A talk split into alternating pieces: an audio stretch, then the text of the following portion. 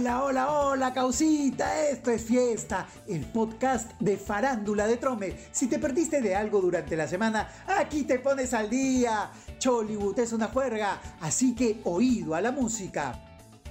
Lo habíamos dicho, si algo sabe la Gise es hacer show. Todo vale para tener rating, incluso provocar una pelea como la que espectamos esta semana. Una broncaza que ha dividido a Chollywood en dos bandos que parecen irreconciliables. Solo falta la rueda y los gritos de bronca, bronca, bronca. Uy, uy, uy. El incendio que provocó la rubia no fue nada comparado con la respuesta que le dio Magali Medina. ¿De dónde fuiste a sacar a tus invitados?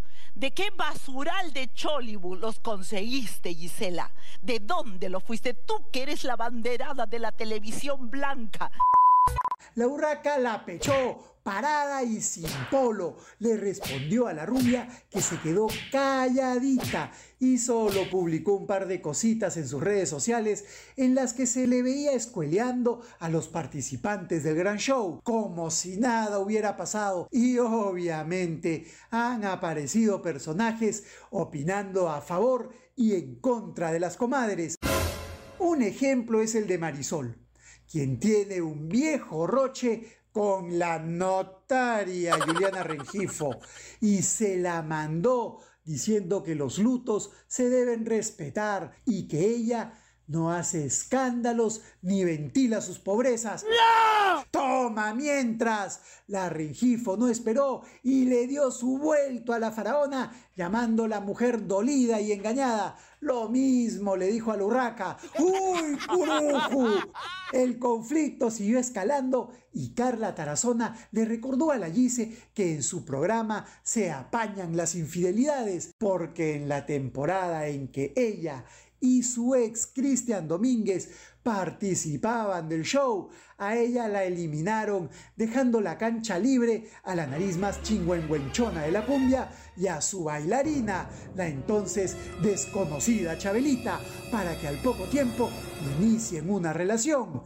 En ese tiempo, la Tarazona todavía daba de lactar al hijito que tuvo con Cristian Best ¡No te lo puedo creer! Hasta Mónica Cabrejos se ha comprado el pleito al contar que en un desaparecido programa de Latina, del que era una de las conductoras, Janet Barbosa rajaba de lo lindo de Gisela Valcárcel, pero el clímax llegó cuando Magali llamó mmm, tarará de turno a las participantes del reality de baile. ¡No! Eso estuvo fuerte, porque buscando el significado de esa palabrita, descubrimos que es una forma de decir, eh, sí, eso mismo que deben estar pensando. La urraca prácticamente silenció a la conductora del gran show, sacando del baúl de los recuerdos el videíto de la reunión de Gisela con el Doc Montesinos en la famosa salita del CIN. Esa reunión en la que la rubia conductora le pide ayuda para frenar la distribución y venta del aceñito. ¡No! El libro de Carlos Vidal y cómo Vladi le aconsejaba demandarlo allá a fines de los años 90 del siglo pasado. ¡A su madre! En fin, muchos ya se deben haber olvidado del buen Carlitos al que Magali ha calificado de don nadie y carga carteras.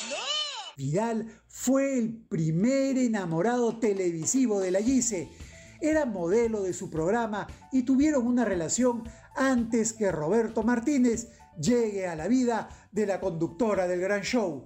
Carlos Vidal escribió la historia de su romance con la rubia y eso se convirtió en un libro, La Ceñito.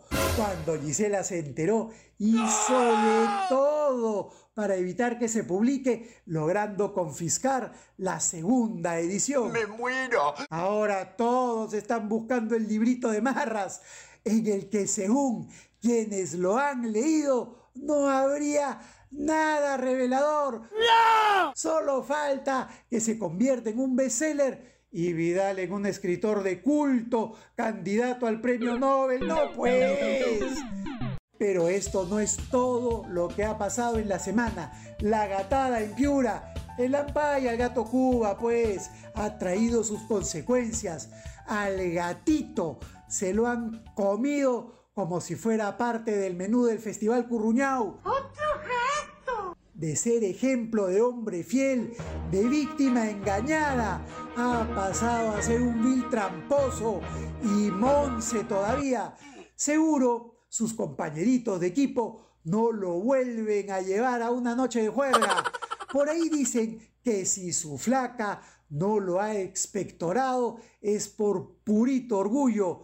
Para colmo, la ex del gatito dijo en el gran show que se solidariza con la actual pareja del pelotero este, por no decir otra cosa.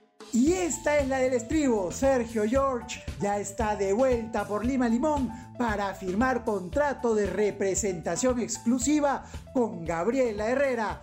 ¿Qué dirá ahora la yaja? ¡Mueve el totó! ¡Mueve el totó! ¡Mueve el totó! ¡Totó! ¡Totó! Sí, Serge va a ser el productor musical de Gabriela que no se va a dedicar a la salsa, sino a la música urbana. ¡Ay, ay, ay!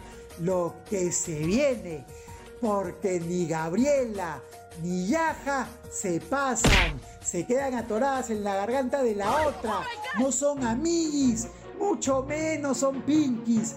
Y la salsera tiene famita de picona, así que al productor le toca chambear con cuidado si quiere que sus cantantes no se peleen y garantizar el billullo. ¡Ataca, Sergio! Y así llegamos al final. Hasta la próxima semana. Esto es Fiesta, el podcast de espectáculos de Trome. ¡No hay más!